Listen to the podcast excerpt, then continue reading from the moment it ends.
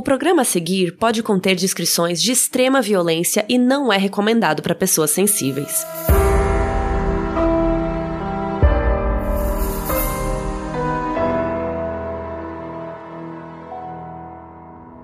Boa noite. Gravações obtidas pelo Fantástico documentam o que aconteceu no julgamento do ano. O dia em que a ex-estudante acusada de tramar a morte dos pais teve de encarar um tribunal. Você vai ouvir agora, pela primeira vez, gravações que registram o que Suzane von Richthofen e os irmãos Cravinhos ouviram e disseram durante o julgamento que mobilizou a atenção de todo o país. Olá, pessoal, estamos de volta. Eu sou a Bel Rodrigues. Eu sou a Mabê. E eu sou a Carol Moreira. E hoje vamos contar um caso muito pedido por vocês. Vocês sempre nos pedem casos brasileiros e também pedem muito esse caso em específico. E nós vamos falar da Suzanne Louise von Richthofen, que é uma brasileira de 36 anos que está presa desde 2002, condenada por parricídio e matricídio, ou seja, por matar o pai e a mãe. E a gente usou como base para o episódio de hoje o livro Casos de Família, da Ilana Casoy, da Dark Side. E, gente, a editora desse livro, vocês sabem, a Dark Side, fez com que esse episódio se tornasse realidade. Yeah! O livro Caso de Família tem duas histórias brasileiras. O caso da Suzane, que vamos falar hoje, e também outro caso bem famoso, que é o da família Nardoni. A menina Isabela, né, de 6 anos de idade, que foi assassinada pelo próprio pai e pela madraça. E a Ilana Casoy, que é a autora do livro, né, perfeita, ela acompanhou esses dois casos muito de perto, inclusive os dois julgamentos. E hoje a gente vai focar na história só da Suzane. Se vocês quiserem, depois a gente pode fazer um sobre Nardoni. E claro, para saber os detalhes de toda a investigação, como foi o julgamento e tudo mais, você tem que ler o livro da Dark Side, o Casos de Família. E o livro é muito legal porque dá para ver a Ilana acompanhando, tem até transcrição dela de tipo anotação, sabe, foto do caderninho que ela tinha. É um livro bem pessoal assim, é bem legal foto da reconstituição, porque ela também acompanhou a reconstituição. É muito legal como ela vai alternando entre contar de fato né, o que aconteceu e, inevitavelmente, ela acaba colocando também as coisas que ela foi sentindo durante. Porque, pô, imagina você acompanhar um caso, né, que tava tendo nível até internacional a, a cobertura do caso. Era muito falada na época, era só o que se falava aqui. Ela tentou equilibrar muito tudo isso para não julgar junto com a mídia, mas também não ficar escrevendo pro pessoal achar que ela tava numa casinha de boneca, sabe? Porque é muito, muito pesado tudo que ela viu e tudo que ela vivenciou mesmo. E traz uma riqueza o livro, né, de informações, porque você tem essas descrições, tem imagem, tem reconstituição, não é só o texto em si, né? Você consegue se transportar, entender um pouquinho, lembrar um pouquinho de como foi aquela época quem viveu, né? Eu vivi bastante isso, porque só falava disso na época na televisão, mas realmente você se sente lá e se sente acompanhando ela nessa trajetória. Tem até a transcrição de partes do julgamento, então você vê exatamente o que, que o advogado dela falou, sabe? Porque isso aconteceu, nananã. Tipo, e aí eu fico imaginando, porque como eu já disse aqui, já fui jurada, então eu fiquei imaginando toda a cena, sabe? Na minha cabeça. Ela fala como que os réus estavam, né? Tipo, as atitudes da Suzane, se ela ficava olhando direto, se virava de costas. Tem até parte do julgamento que os três, né, viram de costas. Enfim, gente. É muito rico o livro, assim, muito bom mesmo. Então entra lá em darksidebooks.com.br e garanta o seu livro antes que acabe, né? Porque vocês estão aí zerando estoque da Darkside muito rápido. Então, assim, corre. Fato. E se você comprar o livro na loja oficial da Darkside, você pode usar nosso cupom para ganhar um desconto. Yeah! o cupom é ModusDark10, modos com 1 e o 10 é o numeral, o 1 e o 0. Então, repetindo, o livro se chama Casos de Família, da Ilana Casoy. Vai lá em darksidebooks.com.br e usa o nosso cupom para ser feliz. E obrigado, Darkside, por apoiar o nosso podcast, por acreditar na gente. Obrigado aos ouvintes, vocês são demais. Olá, aqui é a Bel Rodrigues. Eu tô aqui para falar algo muito importante para vocês. O Modus Operandi ele é um podcast de crimes reais que é feito com muita pesquisa, dedicação e trabalho. Em poucos meses, nós atingimos a marca de um milhão de plays e tudo tá crescendo tão rápido. E eu quero só fazer um parênteses de que isso é muito bom, que a gente não tá conseguindo mais absorver tudo e nem colocar todos os planos em prática. Então a gente decidiu que chegou a famigerada hora de dar o próximo passo. Por isso a gente tá pedindo para você, se você puder, é claro, financiar o nosso projeto, porque qualquer quantia faz muita diferença pra gente. O nosso objetivo é termos independência financeira para tocar o projeto da maneira que a gente acredita, cobrindo gastos técnicos como hospedagem do podcast, edição, produção de imagens, porque a gente também tem uma arte, né, um design muito bem elaborado nas nossas redes, principalmente lá no Instagram, moduspod. Também vamos dedicar parte desse dinheiro para as ONGs com combate à Covid-19, as mesmas que a gente já indicou nos nossos posts, e quando tudo isso acabar, e vai logo, a gente espera, continuaremos ajudando também esses grupos vulneráveis. O, o link para você conhecer o nosso projeto no Catarse de financiamento vai estar na descrição aqui desse episódio e também nas nossas redes, moduspod. Muito obrigada por todo o apoio até aqui. Vocês não têm ideia de como a gente está feliz com esse projeto dando tão certo e de uma forma tão rápida que a gente não está nem conseguindo associar direito, mas ao mesmo tempo estamos sentindo uma sensação muito, muito boa e gratificante de ter tanta gente gostando do que a gente está produzindo. Então vamos para a história da Suzanne von Richthofen. A Suzanne nasceu no dia 3 de novembro de 1983 e cresceu em São Paulo, numa região mais nobre da cidade, o bairro Brooklyn Velho. Desde cedo, a Suzane foi matriculada no melhor colégio da região e também fez cursos de idiomas diversos, tanto que, quando ela tinha 16 anos, ela já falava, além do português, inglês e alemão também. O alemão em si, ela também aprendeu muito com o próprio pai, porque ele nasceu, né, e morou na Alemanha durante boa parte da vida, tendo que se mudar para o Brasil após uma oferta praticamente assim irrecusável de emprego. Manfred Albert von Richthofen, o pai da Suzanne, pertencia à nobre família von Richthofen da Alemanha, que também era uma família bem contraditória. Muitas das posses da família foram levadas com a queda do Império Alemão em 1918 e com as duas guerras mundiais. O Manfred e o parentesco com a família aristocrata foram pautas de jornais aqui no Brasil, antes mesmo, tá, de, de toda a polêmica, todo o crime, né, que aconteceu com a família von Richthofen, e os estudiosos alemães refutaram a afirmação dele pertencer à família nobre de lá, argumentando que o nome do pai dele, né, do pai do Manfred, era desconhecido. Em 96, o Manfred concedeu uma entrevista na qual ele falou que o pai comandava aviões de bombardeios e que ele havia participado da Guerra Civil Espanhola em Guernica. Mas o nome que ele afirmou, né, que se tratava do pai dele, na verdade era de um homem que tinha morrido oito anos antes do nascimento de Manfred. Assim, né, um pouco estranho. Enfim, o Manfred ele se formou em engenharia e ele mudou para o Brasil após essa proposta de emprego, como a gente falou. E já a mãe da Suzane, que é a Marísia Silva Abdala, era descendente de libaneses e portugueses, e nasceu e cresceu em José Bonifácio, uma cidade no interior de São Paulo. Então a família de Marísia se mudou para a cidade lá para 1920. Por isso foram pioneiros no comércio local. E na década de 60, a Marisa se mudou para São Paulo com os avós e aí se formou em medicina na USP. E ela se especializou em psiquiatria. E os dois se conheceram na década de 70, quando ela ainda cursava medicina e ele estava fazendo engenharia na USP. Aí se casaram, foram estudar na Alemanha e quando voltaram, Manfred conseguiu um emprego numa empresa estatal que cuida de estradas e Marise abriu um, um consultório de psiquiatria. Como falamos, a Suzane nasceu em 1983 e quatro anos depois, em 1987, nasce seu irmão, Andreas, que é o caçula. O Andreas sempre foi introvertido, super tímido, ele não gostava muito de sair de casa, ele era super educado com todo mundo que trabalhava lá na mansão riqueza deles. E o momento favorito do dia dele era quando o pai, o Manfred, chegava do trabalho.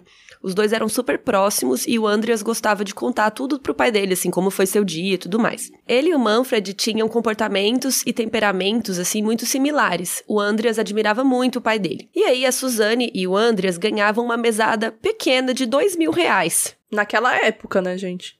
Nossa. É. E ao contrário da irmã, ele guardava boa parte do dinheiro. A Suzane e o irmão eram super próximos, eles tinham uma relação de irmãos, assim, que a gente sempre vê naquelas famílias perfeitas de margarina.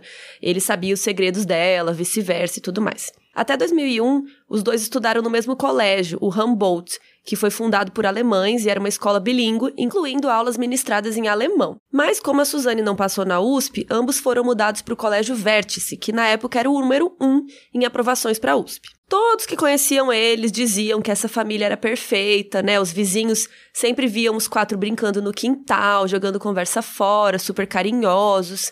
E em 2000 a família se mudou para o bairro Campo Belo, mas ainda passavam muito tempo na antiga vizinhança para visitar os amigos e pegar correspondência e tudo mais. E assim, todos os vizinhos eram próximos e todos amavam os von Richthofen. E agora a gente parte para a família Cravinhos, que também é muito importante para a história. A gente vai fazer um resumo aqui para vocês entenderem quem eles são. Eles eram também de São Paulo e era considerada a família mais amigável da região onde moravam. Eles consertavam motos, carros, testavam aeromodelos da vila que eles moravam, etc. Vivendo há mais de 30 anos na vizinhança, a Nádia e o Astrogildo tinham três filhos. Marco, o mais velho, que ajudava financeiramente nas contas de casa, Christian, que era o do meio e considerado meio problemático, ranzinza, vivia discutindo com moradores e passava boa parte do tempo consertando motos, e ele era muito um amante de esportes radicais, como motocross, ele era assim, fissurado por moto mesmo. E tinha o caçula, que era o Daniel, que era o menino de ouro da família e da vizinhança, que era o mais simpático, amigável, educado, querido por todo mundo. Desde os 13 anos, o Daniel ele se dedicava ao aeromodelismo, que é um tipo de construção de modelos de miniatura de aeronave e espaçonave. Ele até foi campeão paulista, sul-americano, pan-americano e o quinto melhor do mundo em 1998 num campeonato disputado em Kiev, na Ucrânia. Ele vivia de fazer aviões para a prática do esporte, porque ele adorava pintar e construir os aparelhos. E ele tirava uma média de R$ 1.500 por avião que ele vendia. Nos anos 2000, o Daniel até chegou a cursar direito na Unip, né, Universidade Paulista, mas ele largou depois de seis meses por não ter gostado do curso, não sei o que ele achava que era e tal. O Daniel ele se dava super bem com todo mundo que ele conhecia e nunca houve relato de briga na casa dos cravinhos. Em agosto de 1999, numa tarde ensolarada, quando as pessoas, né, podiam sair pra rua e serem felizes, a família von Richthofen resolveu passear no Parque Ibirapuera. Daniel estava numa feira, né, de aeromodelismo e o André se interessou muito pelo esporte, ficou insistindo para ter aulas, daí os pais contrataram Daniel para dar aula recreativa de aeromodelismo para o garoto. Então, em pouco tempo, eles já se tornaram amigos inseparáveis e a Suzane desde o início se interessou pelo Daniel, achava ele bonito e tal. Mas foi por causa do Andras que eles passaram a conversar mais, porque ele entregou um bilhete que a Suzane escreveu para o Daniel dizendo que achava ele bonito. E daí a Marisa e o Manfred não se importaram com esse relacionamento de início, pois achavam que era algo passageiro de adolescente. Só que a Suzane, o Daniel e o Andreas começaram a ficar muito mais próximos. Teve até uma vez que o casal levou o Andreas no motel para os três fumarem maconha, porque o Andreas era o único que nunca tinha experimentado. E o Andreas chamava o Daniel de irmão mais velho, enfim, ele era, apoiava muito o relacionamento deles. E aí o tempo foi passando, eles foram ficando mais sérios e começou a preocupar um pouco os pais da Suzane. Como a renda do Daniel não passava muito de R$ 2.500 no mês, que era quase a mesada deles, né, da Suzane, a Suzane começou a pedir uma mesada maior ainda para poder ajudar o namorado e mimá-lo com presentes. Na mesma época, o irmão de Daniel, o Christian, foi internado por dependência à cocaína e era conhecido dos traficantes por ter dívidas a serem quitadas. Ele chegou até a prestar serviço à polícia como informante. Quando souberam disso, o Manfred e a Marísia, os pais, né, ficaram ainda mais preocupados com o rumo que o relacionamento da filha dele estava indo com o Daniel, porque eles dois viviam grudados. Os amigos, tanto da Suzane quanto do Daniel, contaram da mudança dos dois após o relacionamento e ficando muito sério. A Suzane contou para as amigas que aos 16 perdeu a virgindade com o Daniel e que os dois fumavam maconha todo dia e que também experimentou êxtase com ele. A partir de janeiro de 2000 era praticamente impossível encontrar um sem o outro. A obsessão da Suzane com o namorado passou a preocupar cada vez mais os seus pais. Na festa de formatura dela, ela preferiu não ir e ficou com o namorado. As pessoas comentaram muito sobre isso e a Marísia e o Manfred ficaram muito irritados com essa situação. Quando a Suzane passou em direito na PUC, o Daniel acompanhava ela e a turma em passeios, tipo ida no fórum, ida no presídio. Só que, gente, como que você leva seu namorado na sua aula? Não faz sentido. As amigas da Suzane falaram que ela só saía de casa com ele, sem exceções. E aí, amigos e colegas de profissão do Daniel falavam a mesma coisa. Diziam que ele chegava a faltar treino, sabe? Só pra ir buscar ela em algum lugar. O negócio era tão bizarro e adolescente que a fronha do travesseiro do Daniel era estampada com uma foto da Suzane em volta de um monte de bicho de pelúcia. Eu quero provas, Bel. Isso não pode ser real. Pelo amor provas. de Deus, Você mano. tem provas, porque a gente precisa dessas provas. Urgente. Eu tenho convicção. E desde o início do namoro, eles dois pegavam um táxi para aproveitar a tarde no motel Disco Verde de São Paulo. E foi só no final de 2001 que os pais começaram de fato a serem mais rígidos com a Suzane. 9,5 era uma nota impensável. 9,5 então ela era tinha que tirar impensável. 10. Agora, ela não, eu, não, eu não vou te dizer que ela sofria abuso físico por causa disso, mas é uma exigência, uma pressão num jovem que é importante e, obviamente, quando ela conhece o Daniel, a família Cravinhos, muito calorosa, uh, muito mais liberal, né? Com uma, ela, ela se encanta também. Né? Ela, e aí esconde. É por isso que eu te falo da dinâmica. É o que começa a acontecer ali. E já era conversado entre eles que o namoro incomodava um pouco a família, mas chegou num ponto assim que o Manfred e a Marísia começaram a falar para a filha terminar o relacionamento, porque tinham descoberto que o Daniel fumava maconha e acharam que era por isso que a Suzane estava um pouco relaxada nos estudos. E por conta da antipatia dos pais com o relacionamento, a Suzane começou a inventar a história para passar a noite com o namorado, né? Ela sempre mentia e combinava com as amigas para fingir que ia dormir na casa delas. Só que em abril de 2002, olha só, desde o final de 2001 até pelo menos abril de 2002 ela fazia isso. E aí, num dia, em abril, os pais descobriram a mentira. A Marisa ligou para a melhor amiga da Suzane e descobriu que a filha não tinha passado a noite lá. Sherlock Holmes. É, total.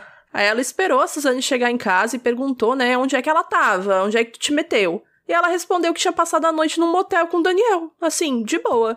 Foi o estopim para que o Manfred e a Marisa proibissem definitivamente aquele namoro. E aí, um mês depois, no Dia das Mães, a Suzane não quis almoçar com a mãe dela, né? Brigou com o pai, com o Manfred por querer forçá-la aí tudo mais. E aí, aos 18 anos, foi a primeira vez que a garota apanhou do pai. Ele deu um tapa nela e ela saiu de casa batendo o pé, né? Falando, ah, eu não vou voltar mais, nunca mais vou voltar. Mas, né? Óbvio que voltou. A gente com 12 anos. A gente com 12 anos. Mas ela tinha 18. É. E ela falou que tinha terminado o relacionamento com o Daniel, né? Mas era mentira. O plano era continuar namorando escondido com ele. E aí, em maio, ela tentou entrar na casa com o Daniel, não tão escondido assim, né? Levou ele para casa. E aí o pai ficou muito puto e impediu, né? Falou: não, ele não vai entrar aqui nunca mais. E aí foi uma treta, só que ela ficou tão séria que tiveram ligações anônimas para a polícia pedindo para eles irem lá apartar os dois. Isso também aconteceu em junho, no início de setembro, no mesmo ano. E aí, né, em setembro, os dois trocaram ameaças uns ao outro. O Manfred falou que ia quebrar o Daniel no meio. O Daniel dizia que o Manfred batia em Suzane para se vingar do namoro e dizia ter vontade de quebrar esse velho. Palavras deles. E só o Andreas, que é o irmão dela, sabia que a Suzane e o Daniel ainda namoravam escondido. Inclusive, quando ela dizia que estava indo no monitoramento da PUC, é, na verdade, ela ia para casa dos cravinhos. E lá o namoro era permitido, era comemorado, abençoado. Os cravinhos sempre foram de demonstrar muito amor e carinho. Diferentemente dos Richthofen, que demonstravam sentimentos com muito resguardo e rispidez. E enquanto o pai do Daniel, né, o seu astrogildo, dizia pro filho cursar o que ele queria fazer, né? Segue teus sonhos e tudo mais. O Manfred ficava na cola da Suzane para ela prestar vestibular novamente para entrar na São Francisco. Segundo ele, era muito melhor do que na PUC. Em julho de 2002, o Manfred e a Marisa tiraram férias e passaram o mês inteiro na Europa. E a Suzane definiu esse período como um conto de fadas. Nesse mês, o Daniel praticamente se mudou para a mansão de Malicuia. Os dias eram cheios de cerveja, sexo, música, piscina, né? Quem não quer. E aí, o Andreas continuou acobertando o namoro da irmã e depois disse que fez isso porque não queria que falassem mal do Daniel, porque o Daniel era perfeito, maravilhoso, era o irmão mais velho para ele. Quando os pais voltaram da Europa, Suzane pediu para os pais darem um flat ou um AP para ela, porque ela queria morar com o Daniel. E aí, óbvio que o Manfred falou não, mandou ela estudar, se formar, aquela coisa que os pais sempre falam, né? Quando você tiver dinheiro, você sai daqui e mora com quem você quiser, minha filha. E aí, a Suzane e o Daniel passaram a estudar a ideia de ter uma vida sem os pais dela na frente, né? Que eles pudessem fazer o que eles quiserem. Porque aí na cabeça deles eles teriam dinheiro, eles poderiam morar juntos, como sempre sonharam, né? Sem ninguém para interromper esse grande amor deles. E aí, eles começaram a planejar o assassinato dos pais de Suzane. Eles queriam algo pensado e que não levantasse suspeitas aos dois, né?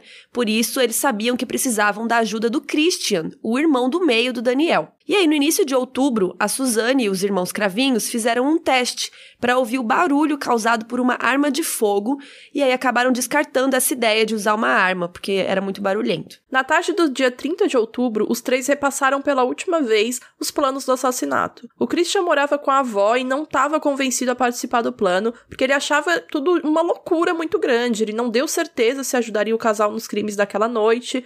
E aí o Daniel pediu pro irmão pensar bem a respeito, falou que eles poderiam faturar dinheiro com isso e avisou que caso a resposta fosse positiva, era pro Christian encontrá-los numa determinada rua, onde ele e a Suzane deixariam o Andres, né, que era num cybercafé, que é uma, tipo uma lan house, que para você que é jovem e não sabe que é uma lan house, era um lugar que a gente ia para poder usar o computador e jogar. Bons tempos. Nossa, saudades de jogar CS na lan house. Enfim. Ela havia convencido então o irmão de que estava indo ao motel com Daniel para comemorar um aniversário de namoro e o Andreas poderia aproveitar esse tempo na Lan House tranquilo, porque no dia seguinte a Suzane falaria com a Marísia e pediria para ela deixar o irmão faltar aula. O Christian já estava então no Cybercafé e ele chegou lá por volta das 10h10 10 da noite e saiu às 10h50, para que o Andreas não o visse. Perto das 11h30, a Suzane e o Daniel encontraram o Christian perto do local e os três seguiram para a mansão dos Richthofen. Na noite anterior ao assassinato, a Suzane já tinha desligado as câmeras e os alarmes né, da casa e por isso não tem filmagem nenhuma do trio chegando no local.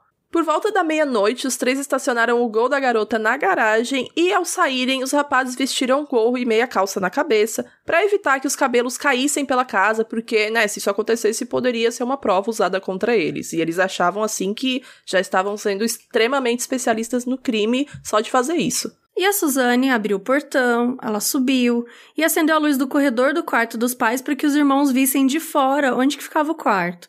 Ela separou sacos de lixo e luvas cirúrgicas que a mãe dela tinha em casa, né, que era médica e tal. E o Manfred e a Marisa estavam dormindo nessa hora. Armados com barras de ferro, os irmãos entraram na casa e foram direto para o quarto do casal. E no livro Caso de Família, da Ilana Casoy, tem a descrição detalhada, né? Porque a Irlanda acompanhou a reconstituição do crime. Então o Daniel ele foi direto no Manfred, no pai, e o Christian caminhou para o lado onde a mãe Marisa dormia. E o casal foi golpeado continuamente na cabeça. O Manfred morreu na hora e a Marisa, ao ser atacado, né, pela primeira vez, acordou e tentou se defender com as mãos. Por isso ela até teve três dedos fraturados. E o Christian disse que bateu em Marisa cinco vezes seguidas e colocou uma toalha em sua boca para que ela parasse de implorar para que os supostos assassinos não atacassem seus filhos, que para ela, né, estavam dormindo. E ainda segundo o relato do Christian, em algum momento, enquanto agonizava, Marisa passou a emitir um som parecido com um ronco, tentando respirar. Para tentar silenciar, ele pegou uma toalha no banheiro do casal e empurrou a toalha pela garganta dela. Acabou até quebrando um dos ossos do pescoço dela. Depois de confirmar que os dois estavam mortos, o Daniel colocou uma arma, né, pertencente ao Manfred, perto do braço dele ao lado da cama e cobriu o rosto dele com uma toalha. E o corpo da Marisa foi envolvido em um saco plástico de lixo, que tinha sido deixado pela Suzane na escada para que os irmãos colocassem as barras de ferro, as roupas manchadas com o sangue dos pais e tudo mais para que, né, não, não fosse algo para a polícia descobrir e tal. A gente não tem como afirmar se a Suzane chegou a ver os corpos dos pais ou não. De acordo com a reconstituição, ela ficou todo o tempo no térreo, com as mãos nos ouvidos, disse que se arrependeu de tudo que tinham combinado, mas percebeu que não teria mais como voltar atrás, né? Foi o que ela disse. Ela também aproveitou para roubar dinheiro que sabia que tinha na casa, dentro de uma maleta do seu pai, que ela sabia o código. E lá dentro tinham 8 mil reais, 6 mil euros e 5 mil dólares. Que hoje isso vale ouro, né? vale muito dinheiro. E daí depois o Daniel cortou a maleta com uma faca para não desconfiarem que a pessoa que roubou sabia a combinação. Eles também levaram joias, espalharam várias outras pelo chão, tentando forjar um latrocínio não planejado. Ou seja, quando você vai roubar e sem querer você mata a pessoa, ou roubo seguido de morte, essas coisas. As joias e o dinheiro roubado ficaram com o Christian, o irmão do Daniel, né, como pagamento por ter ajudado o casal no crime. Depois, o Daniel e a Suzane deixaram o Christian perto do apartamento onde ele morava com a avó, para que pudesse entrar em ação a terceira parte, né, desse crime, o forjamento de um álibi. Para quem não sabe, álibi é uma defesa que um réu apresenta quando precisa provar aos jurados que ele não tinha como ter cometido um crime. Tipo, quando o réu prova que ele estava com outras pessoas ou em outro local no mesmo horário do crime, né? Tinha uma câmera que mostrava, sei lá. Então a Suzane e o Daniel foram para o motel colonial e pediram a suíte presidencial. Lá eles gastaram em torno de 300 reais. E a 1h46 da manhã, 10 minutos após chegarem, eles pediram um sanduíche de presunto e uma Coca-Cola. O Daniel pediu a nota fiscal, por quê? Porque depois ele queria provar que eles estavam lá. Só que o motel disse que foi a primeira nota fiscal ever, tipo, da vida que eles expediram, porque geralmente quem vai no motel não quer que ninguém saiba, né? Então não fica pedindo nota. Mas enfim, às 2h56, o casal deixou o motel e foi buscar o Andreas no Cybercafé, na Lan House. Depois deles estarem já com o Andres, eles foram até a casa do Daniel e disseram que o Andres podia andar numa motinho do Daniel e tudo isso fazia, lógico, parte do plano. Aproximadamente às quatro da manhã, a Suzane e o Andres retornaram para casa e quando chegaram, Suzane disse pro Andres que era estranho as portas estarem abertas. E aí o garoto chamou pelos pais, foi até a biblioteca, não obteve resposta. A biblioteca já estava um pouco bagunçada, ficou assustado. Tava tipo assim, toda revirada, tá ligado? Aí a Suzane correu para a cozinha, entregou uma faca pro irmão e ordenou que ele esperasse lá fora. Ela então ligou pro namorado e depois, lá fora, ao lado do Andres, ela telefonou seguidamente para casa, sabe, fingindo que estava esperando que os seus pais fossem atender. Quando chegou no local, às quatro e nove da manhã, o Daniel ligou para a polícia. Ele disse que suspeitava de um assalto na casa da sua namorada e que ela, ele e o irmão dela estavam na frente da mansão. Aí ele deu o endereço e esperou, inclusive, ele pediu também que fosse uma viatura, né, levada ao local, porque ele achou tudo muito estranho. Um mistério para a polícia paulista: o assassinato de um casal dentro de casa num bairro nobre de São Paulo. O casal foi enterrado no cemitério da zona oeste da capital, na presença dos dois filhos. O duplo assassinato ainda é um mistério para a polícia. Foi nesta casa de classe média alta que o engenheiro Manfred von Richthofen, de 49 anos, e a mulher dele, Marísia, de 50, foram mortos com pancadas na cabeça. O Alexandre Boto foi o primeiro policial a chegar no local. Logo, ele achou todo o cenário muito estranho. Porque imagina, né? Você já tá acostumado com isso, você trabalha com isso, ele já achou tudo muito estranho. Foi um pensamento que ele confirmou depois do julgamento do trio também. Ele disse que ladrão nenhum deixa tanta joia espalhada pelo chão, muito menos deixa uma arma na cena do crime. Se alguém quer furtar, roubar, raramente esse cenário vai ser deixado para a polícia ver. Então, Boto também afirmou, né, que o comportamento da Suzane estava um pouco estranho. Que ela tinha perguntado, ah, para a polícia, quais são os procedimentos que vão tomar ali para frente. Então, ela se mostrou um pouco apática diante da situação. E como ainda não tinham falado nada, não tinham comentado o que tinha acontecido com os pais, ela perguntou, né, como que os pais dela estavam. E aí, meio desconfiado, o Alexandre, né, o policial, disse que estavam bem. E ela regalou os olhos nessa hora e falou, como? Mano, zero atriz, né? Zero atriz. A polícia também estranhou o comportamento do Daniel, né? Que perguntou se sabiam, se tinham levado dinheiro. Ele falou que mantinha uma quantidade, né, dentro da casa. E o jumento falou a exata quantia guardada pelo Sichoffen dentro de casa. Cara, sério, eu não sei lidar com esta info, gente. Eu não sei. Tio, se por acaso você sabe se 3.512 foram retirados da casa hoje? Mais os 6 mil euros, mais os 5 mil dólares? Oi? Pelo amor de Deus, mano, é uma pessoa que nunca viu um seriado de investigação na vida, tá ligado? E o Boto, né, e o outro policial, eles entraram na casa com muito cuidado, porque não podia descartar a possibilidade de ainda ter um ladrão lá dentro. Então, quando eles encontraram a biblioteca revirada, a sala e a cozinha perfeitamente em ordem, desconfiaram. Foram para o segundo andar e eles entraram num quarto que parecia ser feminino, que também estava totalmente revirado, com pelúcia jogada no chão, roupa do closet jogada longe. E o segundo quarto era tipicamente masculino, com o aeromodelo pendurado e encontrava em ordem, assim. Aí, quando chegaram no quarto do casal, viram na hora um homem morto e uma arma ao seu lado, mas descartaram a opção de suicídio, né, quando eles viram a vítima mulher do seu lado que estava coberta com lençol. Aí nessa hora os pais dos cravinhos também já estavam lá e aí, enfim, o Alexandre Boto, ele tava, né, temendo como é que eles iam reagir, e ele conversou com o Daniel e pediu para ele dar a notícia para Suzane e pro Andreas. E aí o Daniel fez isso cochichando, né, num abraço dos três, chorando e tal. E o Andras, ele se afastou dos dois, ele parecia estar em estado de choque. E a Suzane caminhou até o policial e perguntou: O que, que eu faço agora? E aí, na delegacia, às seis da manhã, o comportamento da Suzane e o Daniel continuava a chamar a atenção de todo mundo. A Suzane respondia as perguntas intercalando cada resposta com um beijinho no namorado. E eles ficavam o tempo inteiro se abraçando, se beijando, enquanto o Andreas ficou sentado olhando pro nada, assim, em estado de choque. Então, isso, as pessoas ali, a polícia, foi achando tudo isso muito estranho. Quando o boletim de ocorrência estava sendo feito, a Suzane disse ao delegado que gostaria que eles achassem, torturassem e matassem quem fez isso com os seus pais. E depois de falar isso, ela olhou para o Daniel e sorriu. Desde o início de tudo, os investigadores envolvidos acharam todo esse latrocínio, né, que é tipo esse roubo, estava muito encenado.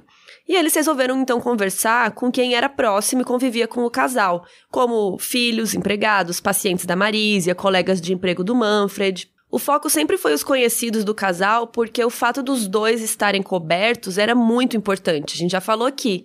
É uma atitude muito comum de um assassino que mata uma vítima que ele conhece.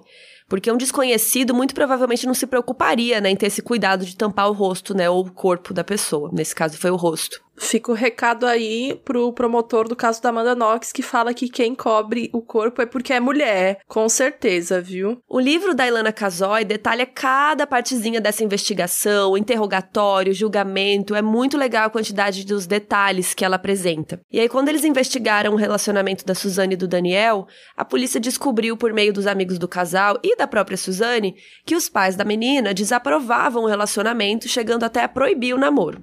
A Suzane e o Daniel deram depoimentos no dia 4 de novembro novamente, né? Após as informações que a polícia já tinha descoberto.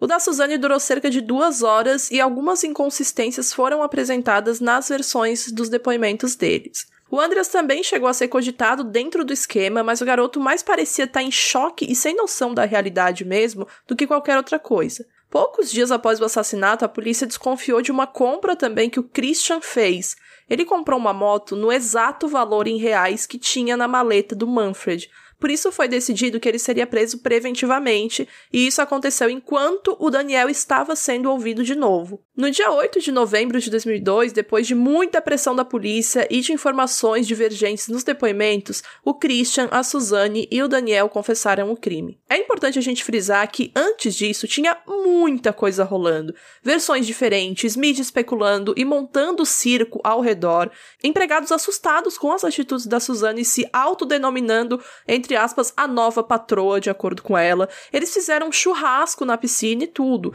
Teve até a infame presença dela e do Daniel no enterro do Manfred e da Marísia, onde a Suzane aparece, né, ao lado do Andres chorando o tempo inteiro, se perguntando por quê, sendo amparada pelo Daniel e pelo tio dela, o irmão da Marísia, que estava cuidando bastante também do Andres e passou a cuidar até os anos nos anos seguintes também. E gente, vocês podem achar fotos desse enterro na internet aí, tá? Tá lá para todo mundo ver o grande desespero dela. E onde mais vai ter isso, Bel? E também nas nossas redes sociais, moduspod. Você pode ver lá no nosso Twitter a thread que a gente vai fazer depois do episódio. E lá a gente vai colocar não só as fotos, como também algumas entrevistas bizarras que comentaremos daqui a pouco, áudios, enfim, que vocês vão poder olhar e julgar por vocês. E falando em julgamento, o julgamento do trio aconteceu quatro anos depois do crime, começando no dia 17 de julho de 2006.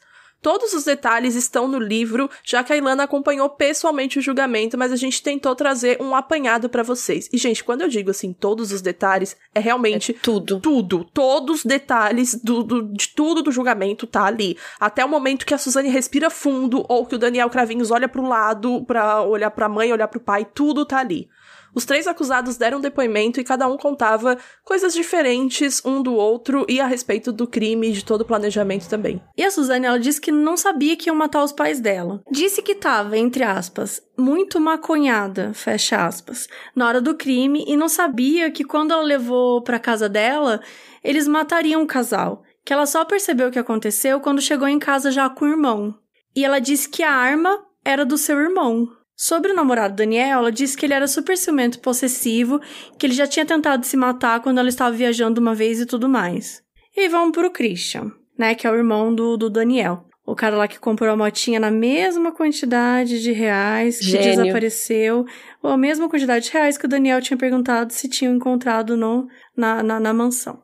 E aí o cunhado, né, da Suzane disse que na verdade quem tinha matado o casal era o seu irmão Daniel, que ele só tinha dito que participou porque achou que o Daniel ficaria menos tempo preso. E ele também falou que o Daniel e a Suzane não ouviram quando ele falou para eles não fazerem isso. Gente, como assim, sabe? E que a Suzane disse a seguinte frase: Quero matar meus pais hoje. E aí o Daniel, que é o ex-namorado de Suzane, ele fala que a ideia do crime foi toda da Suzane e que todo mundo sabia como o relacionamento dela com os pais era horrível e que ela apanhava dos pais e que sofreu abusos sexuais. Mas a Suzane sempre negou isso. Ele também disse que a Suzane queria matar os pais para ficar com herança e que ele foi usado por ela. O Andreas, o irmão da Suzane, também deu depoimento e disse que eles nunca foram abusados pelos pais. Disse que o advogado da família fez chantagem emocional para ele escrever um bilhete dizendo que perdoava a irmã, mas ele disse que não perdoava ela não. Ele disse que a arma não era dele, contrariando o depoimento da Suzane, e que ela somente pediu para que ele jogasse a arma fora. Falou que Daniel influenciou ele e a Suzane a fumar maconha. Aí juntou todo mundo e começou, um em cada sala. Daniel numa sala, Suzane numa sala, Andréas em outra sala e Christian em outra sala. E vai fazendo rodízio de policial para conversar, para ver se cai em contradição, se não cai em contradição. Aí o, Dani, aí o Christian veio com a história que a moto ele comprou com o dinheiro das economias dele que ele juntava dinheiro em dólar para economizar, mas a gente já tinha levantado que ele era usuário de droga. Eu falava, filho, você é usuário de droga, velho. Usuário de droga não guarda economia. A delegada da polícia, Cíntia Tucunduva Gomes, também depois. Ela disse que as agressões ao casal aconteceram ao mesmo tempo. Então a versão do Christian de que somente o seu irmão teria cometido o crime era impossível, era mentira. Isso porque não teria como um deles ser atacado e o outro do casal continuar dormindo e ficar esperando até ser atacado também, porque era muito forte, eles, eles teriam ouvido e, e reagido. Ela ainda comentou que depois de confessar o crime, a Suzane arrumou seu cabelo, penteando assim, e perguntou pro namorado se ela tava bonita. Isso porque ela ia ser fichada na polícia, ia ter uma foto dela tirada. E depois do depoimento da mãe, o Christian acabou mudando seu testemunho e disse que tinha sim matado a Marísia que a Suzane convenceu ele e o irmão, ainda dizendo que o seu pai tinha tentado estuprá-la quando ela tinha 13 anos. Ele disse que quando estacionaram na casa antes do crime, ele bateu a porta bem forte e ficou fazendo barulhos assim no chão, na esperança do casal ouvir e acordar. Ai, gente, essa parte pra mim é muito, tipo, Nossa, tipo, é muito... É bati muito... a porta, hein? Mas depois eu fui lá e matei, então, tipo... É, me esforcei zero para isso. E ele disse também que depois do crime, a Suzane disse a ele que, aspas, você não me tirou nada, você me deu uma nova vida. Fecha aspas. Os jurados se reuniram e decidiram que os três eram culpados. A Suzane e o Daniel foram condenados a 39 anos de prisão e o Christian foi condenado a 38 de prisão, mais seis meses de detenção. Desde o dia do veredito, a Suzane está presa na penitenciária feminina de Tremembé, que fica no interior de São Paulo. Já se passaram 18 anos desde o crime e hoje ela cumpre regime semiaberto, porque já cumpriu um sexto da pena e teve bom comportamento. Ela pode trabalhar durante o dia dentro ou fora da prisão e voltar lá para dormir. Ela até chegou já a pedir que voltasse a ter, né, regime fechado, porque ela tinha medo de ser vítima de agressões, de hostilidades, como já tinha acontecido antes. Mas não é ela necessariamente que decide isso. Como o nosso sistema visa a ressocialização, na teoria, né? É essencial que, para a lei da execução penal, que as progressões aconteçam perante a lei mesmo. Aliás, queria aproveitar para fazer um adendo aqui, que no, no FAC 2 eu falei que a pena máxima aqui no Brasil era 30 anos, mas isso já mudou e agora é 40 anos, tá, gente? Só um, um disclaimer. Isso, entrou em vigor em janeiro desse ano. E enfim, existe muita especulação também sobre a herança dos Richthofen, né? Inicialmente, quando planejou o crime, a Suzane chegava a comentar que ficaria com dinheiro dos pais e que ela e o Daniel viveriam super bem, mas logo nos primeiros depoimentos ela já demonstrava não estar tá mais tão importada com isso, talvez, assim, só talvez, por perceber que era uma utopia, né? Uma utopia, ela estava iludida completamente. Um rumor muito forte na época é de que o Manfred abriu uma conta na Suíça para depositar dinheiro de corrupção da Dersa, que era a empresa né, que ele trabalhava. Esse boato rolou na época do julgamento, mas foi só em 2015, nove anos depois, que o Andreas veio a público falar sobre. Ele disse que era um absurdo o que inventaram, que o pai dele era super honesto, que não admitia falarem do pai dele sendo que ele não tá mais aqui nem para se defender, essas coisas. O patrimônio da família era estimado em 11 milhões de reais, mesmo com muita especulação de que era pelo menos o dobro desse dinheiro, né? Só que não estava tudo declarado. Então, em 2011, a Suzane ela foi considerada indigna né, de receber qualquer vestígio da herança, já que ela foi condenada pelo assassinato dos próprios pais. Em 2014, ela procurou a justiça para abrir mão da herança e de qualquer apelo que ela poderia fazer no futuro para conseguir pensão, etc. E ela declarou que toda herança tinha que ficar com Andreas e disse que queria muito encontrá-lo porque ela não via ele desde o julgamento em 2006. Gente, pausa. É óbvio que se você matou seus pais, você não tem direito a receber herança deles. Você não tem que procurar justiça para abrir mão de nada. A justiça não tem que deixar você ter nada. Eu acho que ela ajudou, né, com isso, assim, tipo, porque poderia ter uma. Ah, sim, ela poderia realmente conseguir ainda ter a pensão, talvez. A herança, acho que não, mas pelo menos a pensão. Tipo, uma mesada mesmo. Ai, mas é um absurdo isso, né? É. Sim. É. Totalmente. E aí, realmente, né, em março de 2015, o juiz declarou oficialmente que toda herança da família seria do Andres, sendo a Suzane indigna. E aí, no presídio, ela acabou se envolvendo com outra mulher chamada Sandra Regina Gomes, conhecida por Sandrão, né, todo mundo já ouviu falar muito esse nome, que tá presa por sequestro e a pena dela é de 27 anos. E a Sandra, antes de se envolver com a Suzane, ela era casada com outra presidiária, que é a Elise Matsunaga, que é um outro caso muito famoso aqui no Brasil também, que ela foi presa pelo assassinato e esquartejamento do marido, Marcos Kitano Matsunaga. Então, quando a Sandra conheceu a Suzane na fábrica de roupas, no presídio, ela terminou o relacionamento com a Elise para ficar com a Suzane. E lá nesse presídio, as encarceradas, elas que, né, que quer viver em casal e tal, elas podem conseguir esse benefício. Tem que assinar uma certidão que funciona tipo um casamento, tipo uma certidão de casamento. E assim o casal pode dormir junto em uma cela especial para pessoas casadas. Então, em 2014, a Suzane e a Sandra se casam. O que Sandra Gomes tem a dizer?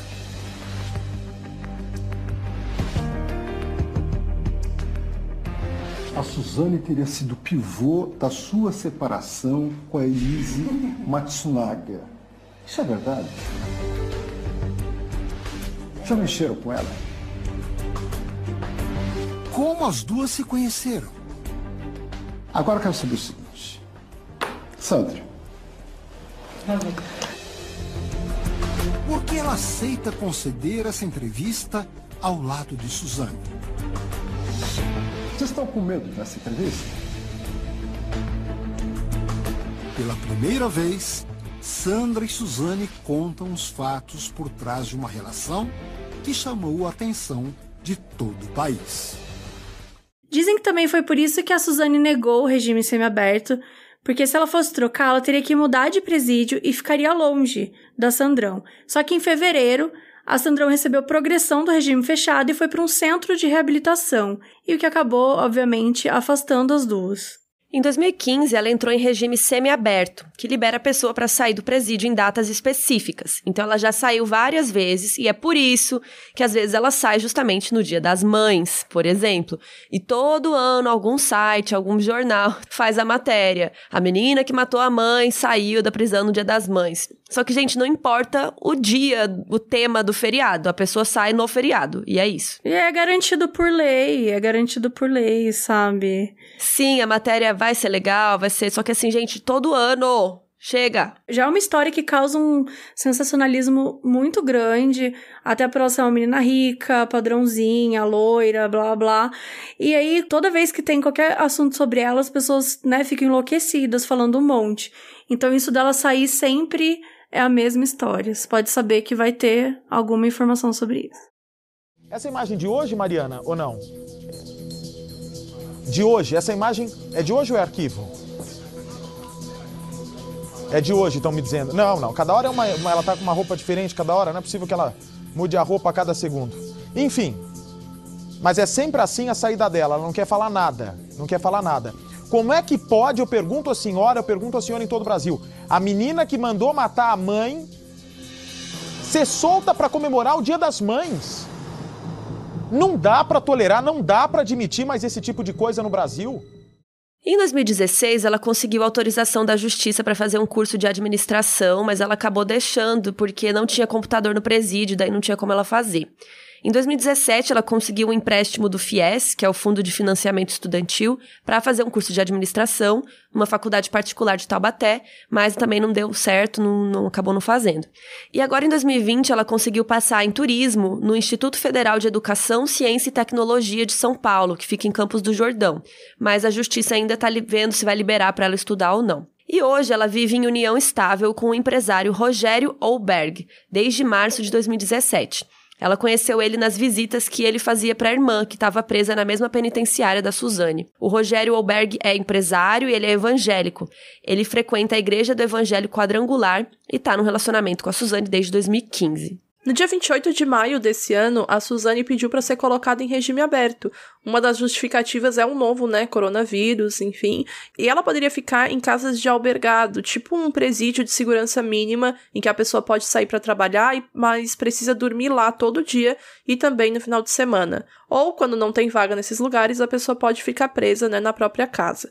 A Suzane disse que pretende também morar com o Rogério, né, o companheiro, em Angatuba, num sítio.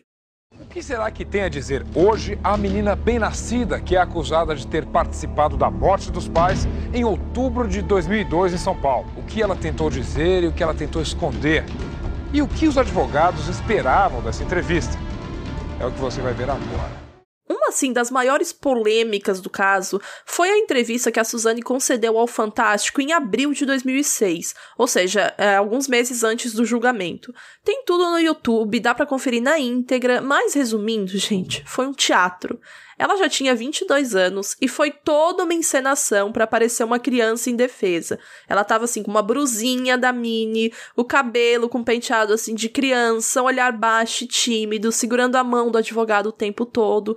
E todo momento que ela terminava uma frase, ela olhava pro advogado, sabe? Tipo, nossa, eu posso falar isso, eu posso, não sei o que, tipo, demonstrando que ela dependia da aprovação dele, como se fosse da aprovação dos pais, assim, quando uma criança fala alguma coisa que acha que não deve.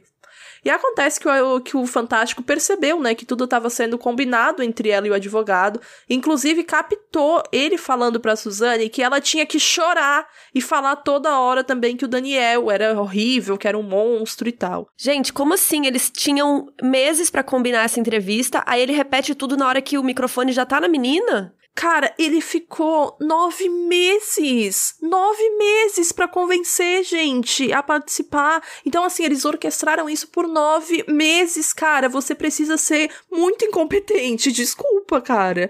Tipo, eles claramente fizeram essa linha de defesa de mostrar ao público como a Suzane era, assim, muito indefesa, muito ingênua. E, assim, é claro que o Fantástico, né, se aproveitou também para desbancar essa estratégia horrível. Mas aqui, todo o mérito da podridão vai pro advogado, né, gente? Que ideia eh, de maluco foi essa? Sabe? Em que momento será que ele pensou que isso daria certo? Ela falava assim: ele me dava muita droga, muita droga. Não, aí a mulher fala: ah, não sei o que. É, ele me dava muita droga, muita droga, eu tava drogada. Amiga, era maconha, sabe? quem, que quem que fuma maconha e fala: hum, vou matar meus pais? E, tipo, ela tá muito falando e do nada ela vira e fala, porque ela tem que seguir o script. Ela fala: Eu não vou mais falar, eu não quero mais falar. Não Isso vou. me faz muito mal.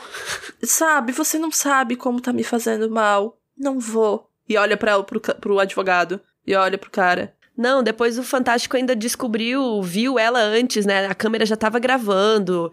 Então tinha ela falando: Oi, Fulana, e aí? Ai, e aí, tudo bom? Tipo, tu, super animada, nem aí, né? Daí, dois segundos depois, tava. Ai, e a droga, voz dela, droga. a voz dela falando antes, botando o microfone, falando: Ah, não sei se eu vou conseguir fazer isso. Ai, que não sei o que. Tipo, puta da cara já, sabe? Falando super normal, como um adulto normal. Ai, pelo amor, velho. A câmera registra uma conversa ao pé de ouvido entre Barney e Suzane. O microfone, que já estava ligado, capta o diálogo. Ele orienta a Suzane a chorar na entrevista. Fala, dá um beijo. Fala. Não vou conseguir. Você tá feliz? Então você tá feliz. Tá feliz? Acabou. Não, mas essa não é a única entrevista. Não, por quê? Porque a gente tem a entrevista pro Gugu em 2015, o Gugu estreando na Record, e nesse programa de reestreia rolou uma entrevista exclusiva com a Suzane. E nessa entrevista, que eu tenho muitas críticas em relação ao formato, ela revelou muitas coisas que não tinha dito publicamente antes, como ter planejado tudo, se arrependeu muito, etc. Pela primeira vez, Suzane aceita dar detalhes do crime.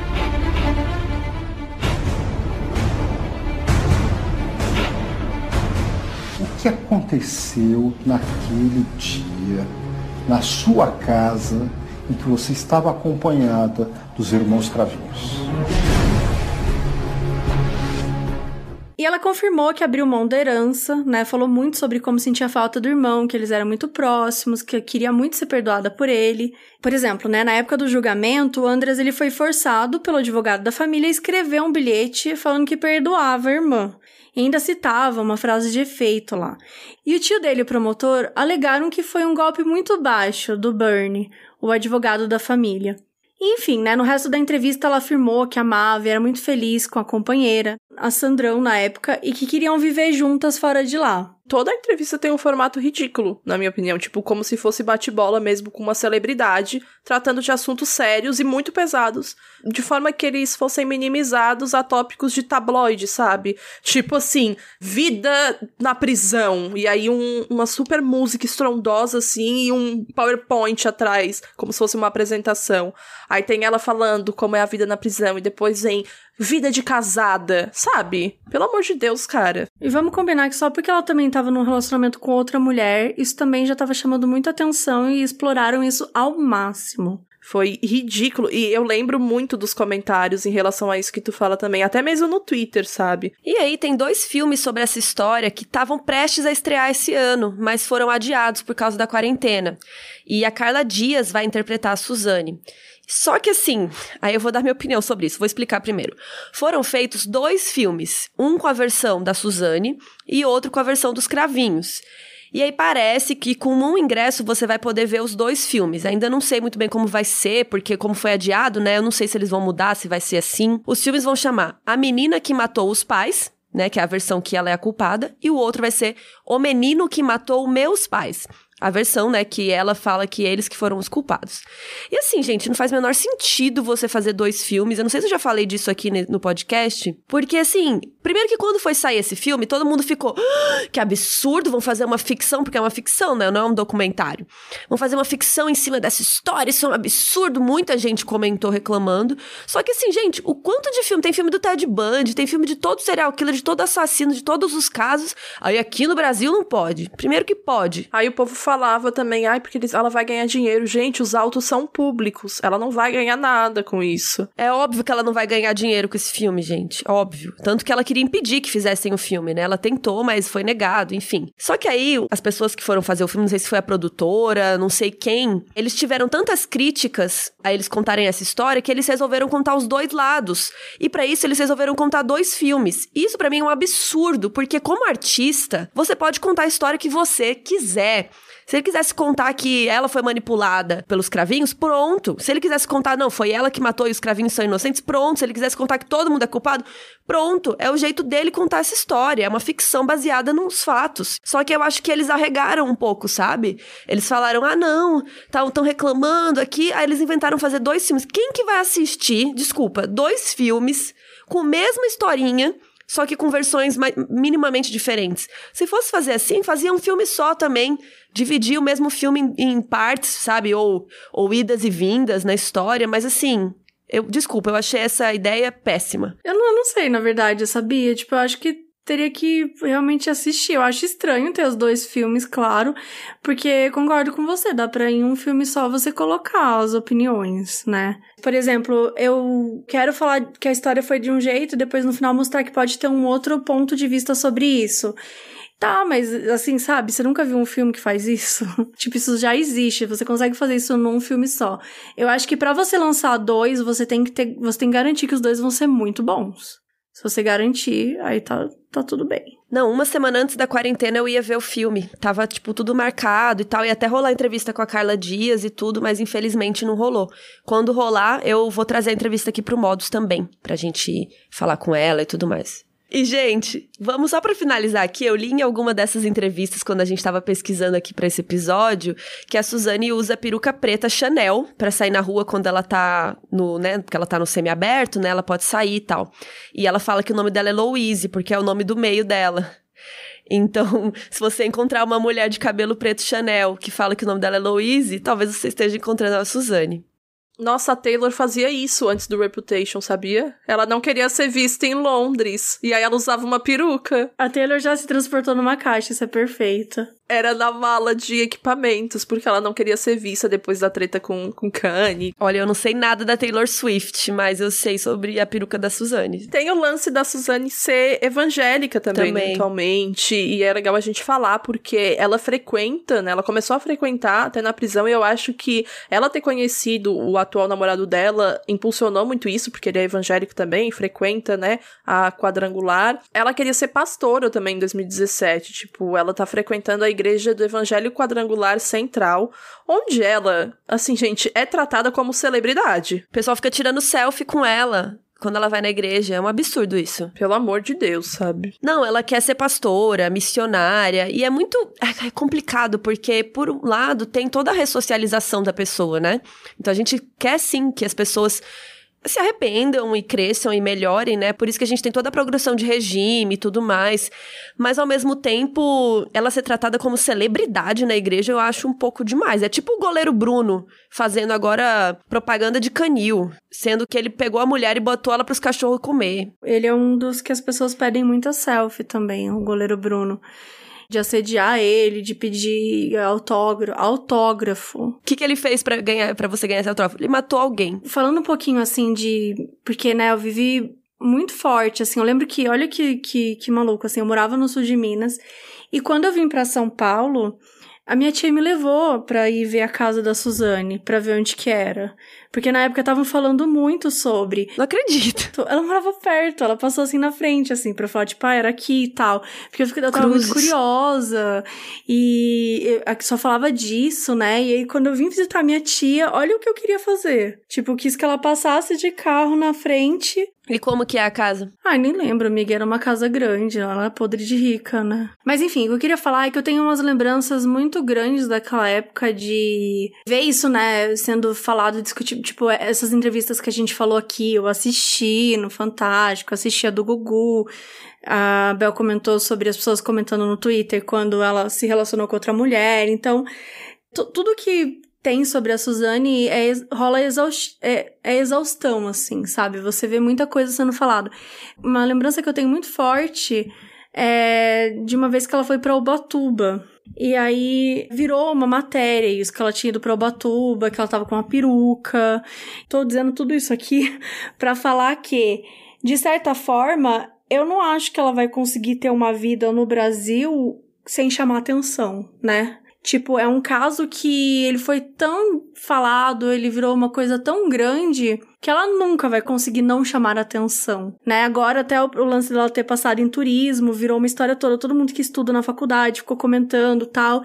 Então, é o tipo de coisa que que é muito louco assim, porque a gente fala sobre vários momentos aqui no, no podcast, né? Foi preso, foi tal e tudo mais. E agora a gente tá falando de um momento que, tipo, ela está na sociedade novamente. E assim, desde quando ela demitiu, né, o advogado da família, aquele lá que, enfim, falou pra ela fazer tal coisa, fazia sempre. Tava sempre nas tramóias todas também depois. Depois dela demitir ele, ela não recebe mais visita de ninguém. Isso tem cinco ou seis anos, se eu não me engano. O, o né, que ela queria, enfim, que voltasse o relacionamento deles, obviamente, não, nunca mais, assim, falou com ela, não, nunca visitou ela na prisão.